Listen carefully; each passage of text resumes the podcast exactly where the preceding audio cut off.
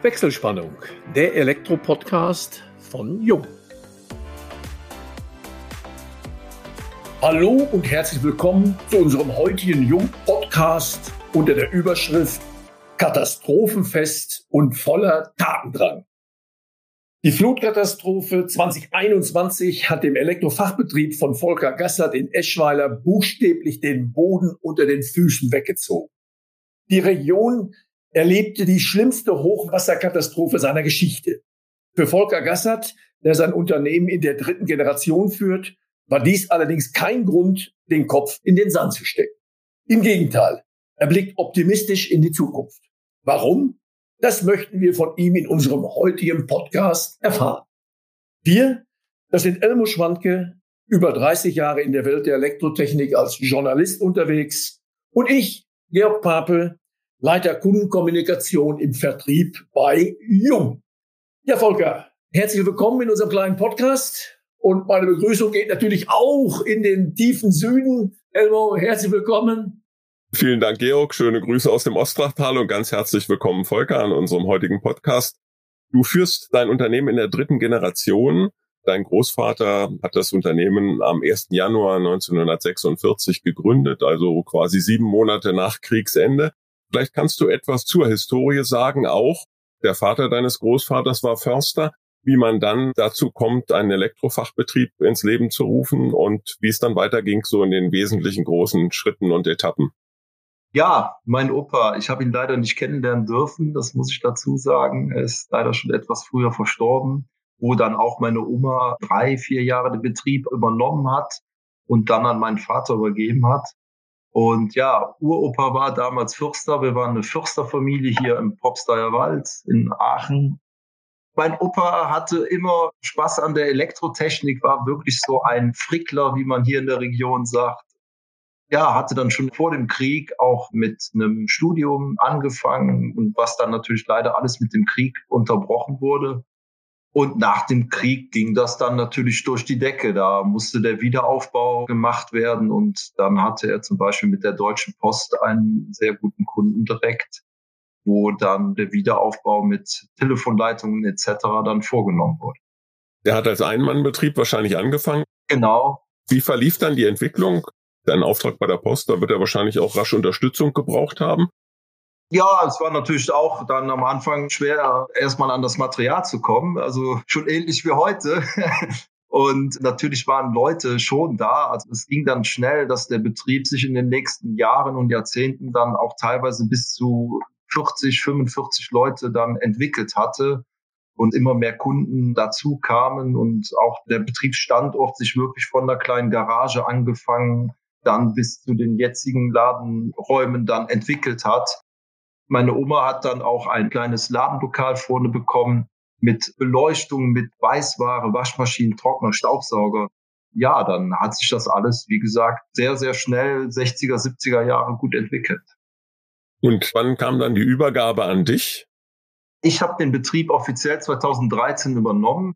Ich hatte die Ausbildung bei uns im Betrieb gemacht, bin dann immer dem Betrieb treu geblieben, hatte als Geselle immer mitgearbeitet, hatte mich dann für ein Studium noch entschieden, was ich dann in Aachen an der FH absolviert habe. Leider ist mein Vater dann auch schwer erkrankt, so dass ich schon ab 2011 mehr in die Führungsriege dann reingekommen bin.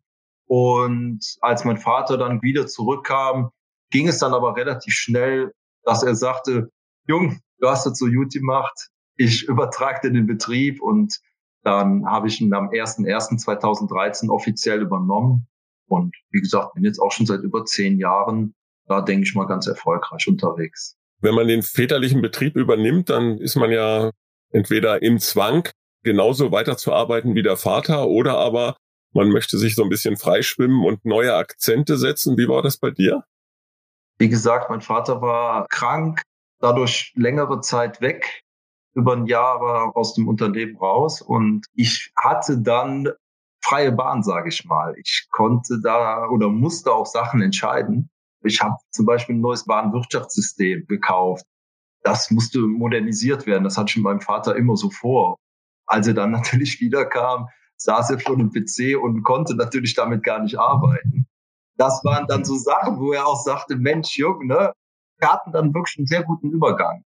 Wollte es dann auch nicht mehr so.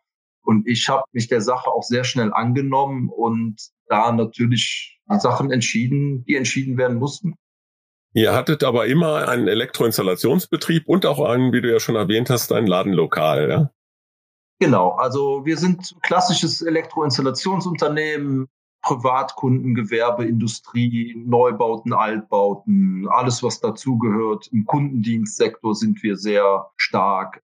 Wir machen da wirklich alles querbeet. Natürlich jetzt auch die neueren Sachen wie PV-Anlagen, Smart Home Systeme, Konzepte, Planungen, im Beleuchtungssektor sind wir sehr, sehr stark. Wir hatten dann auch ein Ladenlokal, wo wir uns auch mehr auf die Beleuchtungstechnik dann spezialisiert haben, Elektroartikel, die wir da verkauft haben, Beratungen vorgenommen haben, haben das auch gerne als Showroom dann genutzt. Aber das ist erstmal jetzt leider durch das Hochwasser zerstört worden. Und der Wiederaufbau haben wir uns jetzt entschieden, dass es etwas anders aussehen wird, dass wir da jetzt noch Büroräume und einen Ausstellungsraum machen, einen schönen Besprechungsraum machen und da natürlich trotzdem die Kunden weiter beraten und die auch da eine Anlaufstelle haben. Aber wir werden nicht mehr diesen klassischen Thekenverkauf machen. Du gabst das Stichwort schon Flutkatastrophe 2021 und wie man ja auch den Medien entnehmen konnte, war das ja nun wirklich nicht nur eine der, sondern ich denke in eurer Region die schlimmste Flutkatastrophe. Und ich glaube auch bei euch ist das Ladenlokal vollständig zerstört worden. Also denke ich auch eine riesen Herausforderung. Und da sprachst du es gerade an. Also das Ladengeschäft als solches wird es dann nicht mehr geben. Lange überlegt natürlich. Wir haben auch weiterhin unsere Kunden, die natürlich jetzt sehr traurig auch sind. Wir haben ja da gerne verkauft. Aber wir mussten uns dann leider entscheiden, dass die Fläche jetzt anders genutzt werden muss, einfach mit Büroräumen und ich denke auch mit einem sehr modernen Ausstellungsraum, wo man neue Smart Home, E-Mobilität, Photovoltaikanlagen dann auch präsentieren kann und natürlich auch die eine oder andere Leuchte, wie wir es vorher gemacht haben, dass wir da, glaube ich, etwas besser in Zukunft dann unsere Kunden beraten. Das heißt, euer Leistungsspektrum spreizt sich auf vom Wohnungsbau das heißt also sowohl Renovierung, Neubau bis hin zur Industrie. Wo legt ihr da den Schwerpunkt? Wir sind schon jetzt eher in dem Privatsektor natürlich schon auch klassisch die Neubauten, Altbauten, Sanierungen, Renovierungen, aber auch die kleineren Projekte. Unser Kundendienst ist sehr, sehr stark, wo wir halt von jetzt auf gleich reagieren und agieren. Stromausfälle natürlich immer Prio 1, aber auch eine LED-Lampe irgendwo wechseln gehen ja, wir sind da sehr breit aufgestellt und ich glaube, das ist auch das Gute bei uns. Natürlich gibt es jetzt Schwerpunkte in der letzten Zeit. Photovoltaikanlage ist jetzt im Moment auch wieder nach vorne gerückt. E-Mobilität, Wallboxen. Wir machen auch größere Konzepte da, also für Fuhrparks mit 30 Ladepunkten, Tiefgaragen, öffentliche Ladesäulen und so weiter. Man muss natürlich dazu sagen, die letzten acht, neun Monate waren wegen dem Hochwasser geprägt dass da Sanierungen anstanden, die jetzt natürlich gemacht werden mussten. Ich stelle mir das wahnsinnig aufwendig vor. Das heißt also, ihr wart selber stark vom Hochwasser betroffen.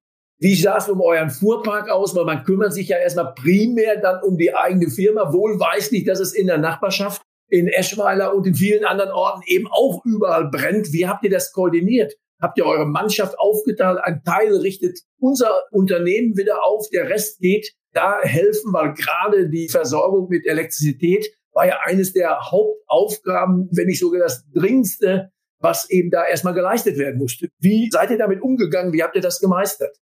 Das Hochwasser war ja bei uns jetzt in den Räumlichkeiten von dem 14., dem Mittwoch auf den Donnerstag. Da weiß ich, war das Wasser so ab halb drei in der Nacht, stand es mir quasi an den Knöcheln, als ich noch vor dem Laden stand. Ich muss sagen, an dem Abend selbst habe ich noch alle Mitarbeiter angerufen und sind auch wirklich alle gekommen und wir haben da noch einige Sachen retten können, Material und so weiter, Sachen weggeräumt. Um halb drei hat man dann das sinkende Schiff in der Nacht verlassen und ja, da könnt ihr euch vorstellen, wie ich hier zu Hause gesessen habe. Mir sind da sämtliche Szenarien durch den Kopf gegangen. Wie sieht das jetzt aus? Man hat ja dann auch per WhatsApp und so weiter Videos bekommen von anderen Ecken in Eschweiler und dann ja, hat man hier wirklich gebetet, Hoffentlich ist es nicht zu schlimm. Und dann konnten wir an dem Donnerstagmorgen, so ich glaube halb neun, neun Uhr, konnten wir wieder bei uns in die Straße beziehungsweise zu Fuß konnten wir bis zu unserem Geschäft und Büroräumen dann gehen. Und da muss ich auch wieder sagen, ein Lob an meine Mitarbeiter. Da stand jeder direkt wieder da und dann haben wir natürlich erstmal alle angepackt, aufgeräumt. Von meinem Opa noch haben wir so kleine Holzwegelchen, da haben wir das Material drauf. Werkzeug drauf, was man so schnell brauchte. Man kam ja mit dem Auto nirgendwo lang. Und dann sind wir wirklich durch die Straßen gezogen und einfach in die Haushalte rein und erstmal Strom losgeschaltet, dass keine Unfälle passieren und den Leuten dann erstmal so geholfen. Und da muss ich auch sagen, auch in Eschweiler selbst, es war ein Riesenzusammenhalt. Es fuhren Leute mit Essen rum, mit Getränken rum. Und da hat man einfach angepackt. Man hat geschaut, wo kann ich helfen und man hat es dann gemacht. Ja, Not macht offensichtlich erfinderisch, sorgt aber natürlich, das ist ja eine klassische Erfahrung auch für Zusammenhalt. Man rückt dann enger zusammen, wenn man als Gemeinschaft ja auch bedroht ist. Bei dir kam ja, glaube ich, auch noch hinzu, dass euer Ladengeschäft, was quasi geflutet wurde, kurz zuvor noch bis ins Frühjahr 2021 gerade erst noch renoviert war. Ne? Ja, immer habe ich den Betrieb versucht, auch modern nach außen zu zeigen ob es die Front war, ob dann auch hinten die Büroräume, was ja nicht direkt jeder so sieht. Und dann habe ich natürlich auch mal gesagt, jetzt den Laden, den wollen wir auch auf Vordermann bringen, wollen es modern machen und hatten dann, ja, wie du sagst, Anfang des Jahres alles fertig. Und das ist dann alles von heute auf morgen zerstört worden. Und jetzt, wie gesagt, werden wir es wieder neu aufbauen. Und den Zusammenhalt, den du angesprochen hast, auch kann ich nur sagen, ob es jetzt bei den Mitarbeitern war, wir haben da unsere 13, 14 Stunden am Tag gearbeitet und wir haben uns jeden Abend hingesetzt, wurde Essen bestellt. Wir haben auch einen Kasten Bier mal dann geholt und hatten da wirklich noch richtig schöne, gesellige Abende. Fernseher, Strom war ja eh nix. Dann hat man sich draußen vor die Tür gesetzt und hat sich nett unterhalten und bei dem ganzen Schlimmen, was da passiert ist, muss man wirklich das sagen, hat das auch in unseren Reihen im Betrieb selber so einen richtigen Ruck gegeben. Und nach ein, zwei Wochen, als das Gröbste mal vorbei war, hat sich dann auch mal ein Lokal bei uns eingeladen mit allen, auch meine Freunde und sonstige Helfer. Da haben wir mit 40 Mann dann wirklich mal so einen schönen Abend verbracht. Und das, glaube ich, hat allen richtig gut getan. Das war schön. Dieser Zusammenhalt man spürt dies auch, wenn man in eure Social-Media-Aktivitäten schaut. Also ich habe mir eure Facebook-Seite einmal näher betrachtet und da ist sehr viel von Jubiläen und auch einzelne Mitarbeiter, die ihr hochleben lasst, die Rede. Dem Facebook-Account betreust du den selbst oder wer ist dafür bei euch im Unternehmen verantwortlich? Also das macht meine Frau, da auch ein großes Lob. Sie hat selber eine Social-Media-Agentur. Ich muss sagen, auch mit den Mitarbeitern gerade, wir wollen einfach unsere Firma auch mal von einem anderen Blickwinkel präsentieren. Die Mitarbeiter sind nun mal der Betrieb. Ohne die würde es einfach nicht funktionieren. Die sind ja auch meistens das Gesicht, was draußen beim Kunden sich präsentiert.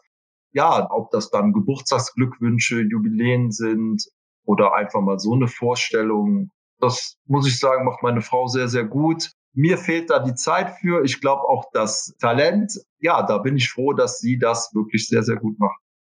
Das heißt, deine Frau ist auch im Unternehmen tätig. Meine Frau ist auch im Unternehmen tätig, genau. Wie gesagt, hat sich dann aber jetzt auch mit dieser Social Media Agentur auch nochmal ein zweites Standbein aufgebaut mit ihrer Kollegin zusammen.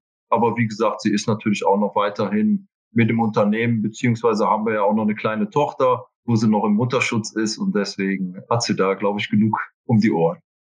Man findet ja, wenn man euch googelt, einiges über euch im Netz. Ist durchaus nicht gang und gäbe bei einem Elektrofachbetrieb beziehungsweise einem Elektrofachunternehmer. Interessierte Zuhörerinnen und Zuhörer, wenn Sie das nachforschen, das ist ja öffentlich, finden Sie Einblicke in eure Hochzeitsfeier und du hattest im Vorgespräch ja uns mal gesagt, du hast deiner Frau den Antrag in New York gemacht. Vielleicht erzählst du uns ein bisschen über euer öffentliches Engagement, ohne dass wir da in Intimitäten abgleiten möchten. Ich wurde damals angesprochen, das ist ja schon ein kleines Dorf, ein Magazin hier, die Filmpost, ob man unsere Hochzeit so ein bisschen begleiten kann, wo wir dann schon Ja gesagt haben. Dann wurde das so ein bisschen dokumentiert für andere. Das war so eine Rubrik für Hochzeiten, wo man einfach mal sehen kann, wie man es so macht. Wir fanden es also ganz schön. Wir hatten jetzt nicht an dem Tag irgendwie, dass wir da eine große Fotosession oder sonst was hatten, sondern wir haben das Material nachher gegeben, auch mit einem Interview und wir stehen da aber sonst jetzt nicht so ganz groß in der Öffentlichkeit. nicht, dass man jetzt denkt. Kein Bachelor, oder? Nein, nein, nein. Das ja, wobei du ja, glaube den Bachelor sogar hast. An der ja, den Bachelor. aber ich glaube, ihr habt es aber richtig gemacht und habt auch geschrieben, ihr wollt euch selber keine großen Gedanken über große Fotografie während der Hochzeit machen.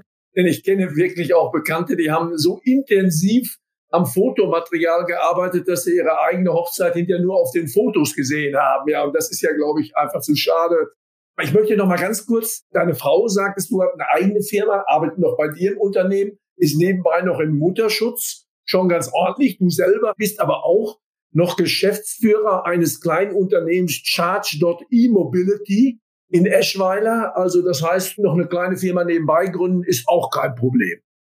Also es ist kein Problem, ja, aber es steckt natürlich sehr, sehr viel Arbeit dahinter. Und Charge E Mobility, das habe ich mit meinem langjährigen Freund, wir kennen uns schon seit 25 Jahren, schulisch und auch nachher im Studium waren wir immer zusammen.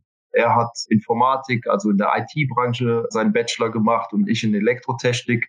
Und wir zwei, ja, sind eng verbunden. Und es kam uns nachher die Idee, klar, ich bin da sehr nah dran mit E-Mobilität, öffentliche Ladesäulen in Eschweiler. Wir haben zu wenig Ladepunkte. Es kommen jetzt die ersten Elektroautos, also auch vollelektrische, nicht nur die Hybrids. Und die müssen ja irgendwo laden. Ne? Also gerade das Thema auch, nicht jeder hat eine Garage oder einen Stellplatz, wo er sich das installieren kann. Aber auch für diejenigen, die mal schnell in der Stadt einkaufen gehen und so weiter. Ja, wir haben uns da zusammengesetzt und ich denke, es ist eine sehr, sehr gute Mischung ich habe so dieses praktische Know-how mit der Hardware und er mit der Software. Ich sag mal, das muss ja auch alles eichrechtskonform sein und mit der Abrechnung und dass alles mit einer App kompatibel ist. Also wir zwei, denke ich, haben das ganz gut gemacht, haben jetzt vier Ladepunkte in Eschweiler installiert und wollen es natürlich immer weiter ausbauen. Bedanken uns da auch bei der Stadt Eschweiler, dass sie uns da gut unterstützt hat. So war das, denke ich, eine Win-Win-Situation. Ja, Volker, wir nähern uns ja leider dem Ende unseres heutigen Podcastes, aber ich muss feststellen, dass wir die Überschrift richtig gewählt haben, also Katastrophenfest und voller Tatendrang, voller Tatendrang, das hast du eben nochmal unter Beweis gestellt. Wir möchten dich aber natürlich nicht entlassen, ohne einmal nachgefragt zu haben, was treibt dich in deiner Freizeit um? Welchen Hobbys gehst du nach? Hast du überhaupt Zeit für Hobbys noch? Ja, doch. Also ich nehme mir die Zeit. Ich glaube, da muss man auch einfach dann mal doch ein bisschen egoistisch sein. Ich habe einen großen Freundeskreis, da bin ich sehr, sehr glücklich drüber. Ich bin in den Kegelclub mit meinen alten Freunden schon seit 20 Jahren. Wir haben daraus noch einen Tennisclub gegründet, weil wir gesagt haben, wir müssen uns auch mal mehr bewegen. Ich spiele auch noch nebenbei ein bisschen Golf, da ist die Zeit leider doch zu wenig für, aber es ist ein sehr, sehr schöner Sport, dem ich mehr Zeit geben würde. Aber natürlich, meine Familie ist jetzt gerade mit der Geburt meiner Tochter vor knapp zwei Jahren natürlich nach vorne gerückt und wir fahren sehr viel Fahrrad. Die Zeit muss man sich nehmen und da versuche ich auch irgendwie allem gerecht zu werden. Aber es gibt leider auch Momente, wo es nicht immer so klappt. Da bin ich auch immer froh, dass meine Frau da vollstes Verständnis mitbringt. Beim Thema Golf darf ich nachfragen, welches Handicap? Ja, das ist ein bisschen eingefroren im Moment. Ich bin bei 17.1. Ich hatte leider mal einen Bandscheibenvorfall, da war das dann mit den Drehungen etwas vorbei. Aber jetzt bist du als Rheinländer grundsätzlich ja gesellig. Wie sieht's denn mit Karneval aus? Also die Frage muss jetzt natürlich kommen als absoluter stocksteifer Sauerländer, die wir ja den Ruf haben, wirklich sehr stur zu sein und ihr ja genau das Gegenteil verkörpert. Karneval dürfte bei euch doch ein Thema sein, zwar nicht während Corona, aber in der normalen Zeit. Ja, also Karneval ist ja eigentlich das ganze Jahr, muss man auch sagen. Aber ja, leider ist es ja ausgefallen dieses Jahr wieder auch der Rosenmontagzug. Wir haben ja den drittgrößten Rosenmontagzug hier, wechseln uns immer so ein bisschen ab mit Düsseldorf, aber wir sind sonst immer an dritter oder vierter Stelle, haben dann hier an dem Rosenmontag, ich glaube, 300.000 Zuschauer bei einer noch nicht mal 60.000 Einwohner Stadt. Ich selber bin jetzt ganz frisch bei den Blauen Funken eingetreten und bin Karneval immer verbunden Also wenn man hier groß wird, gehört es dazu. Ja, das ist ja im Grunde schade, dass die närrische Zeit eigentlich wegen anderer Narren ausfällt und ausfallen musste und muss teilweise. Wir hoffen in diesem Sinne, dass uns zumindest jetzt im laufenden Jahr das etwas Ruhe einkehrt und wir natürlich den Karneval im nächsten Jahr mal wieder etwas unbeschwert erleben. Das, denke ich, hoffen wir alle. Ja, vielen Dank, Volker, dass du heute bei uns zu Gast warst. Vielen Dank, Georg. Damit schalten wir für heute die Wechselspannung frei und bedanken uns bei unseren Zuhörerinnen und Zuhörern ganz herzlich. Wir hoffen, es hat euch wieder viel Spaß gemacht und wenn das so ist, freuen wir uns natürlich über eine Weiterempfehlung. Falls ihr Fragen haben solltet, beantworten wir euch diese unter kundencenter.jung.de. Und möchtet ihr vielleicht selbst gern einmal bei uns zu Gast sein, schickt uns einfach eine Nachricht. Wir freuen uns auf euch beim nächsten Wechselspannungstalk, dem Jung Elektro Podcast.